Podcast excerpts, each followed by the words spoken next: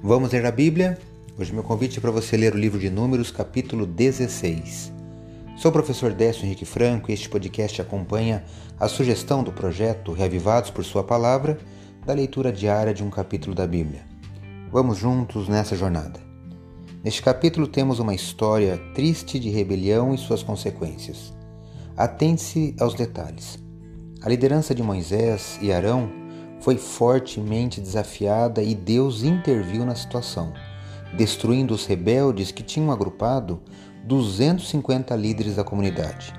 Moisés tinha o apoio de Deus, portanto, esses desafios foram enfrentados não com argumentos, mas com as manifestações da presença de Deus diante do povo e com o seu castigo. No dia seguinte, ainda neste capítulo, Observe que o povo acusou Moisés e Arão de serem pessoalmente responsáveis por esses julgamentos. Em consequência disso, uma praga de Deus se desencadeou entre o povo. Eu quero destacar os versículos 47 a 50, aqui do capítulo 16 do livro de Números, que leio na Bíblia na versão nova Almeida atualizada e que narram esse trecho da história. Acompanhe. Arão pegou o incensário como Moisés lhe havia falado e correu para o meio da congregação. Eis que a praga já havia começado entre o povo. Arão colocou incenso nele e fez expiação pelo povo. Pôs-se em pé entre os mortos e os vivos, e cessou a praga.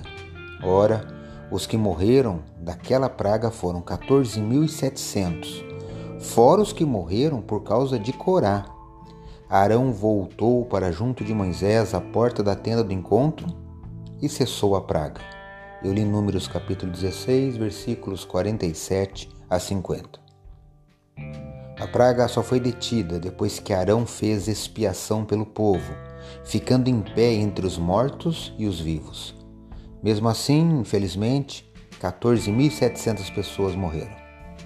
Apesar da tragédia, podemos ter certeza de que entre o pecado do homem e o julgamento de Deus, estão as providências da graça divina. Deus interviu sim em favor daquele povo no passado, assim como intervém, intervém ainda hoje. Leia Números capítulo 16. Esse foi mais um episódio diário desse projeto de leitura da Bíblia, apresentado por mim, Décio Henrique Franco. Um abraço e até amanhã.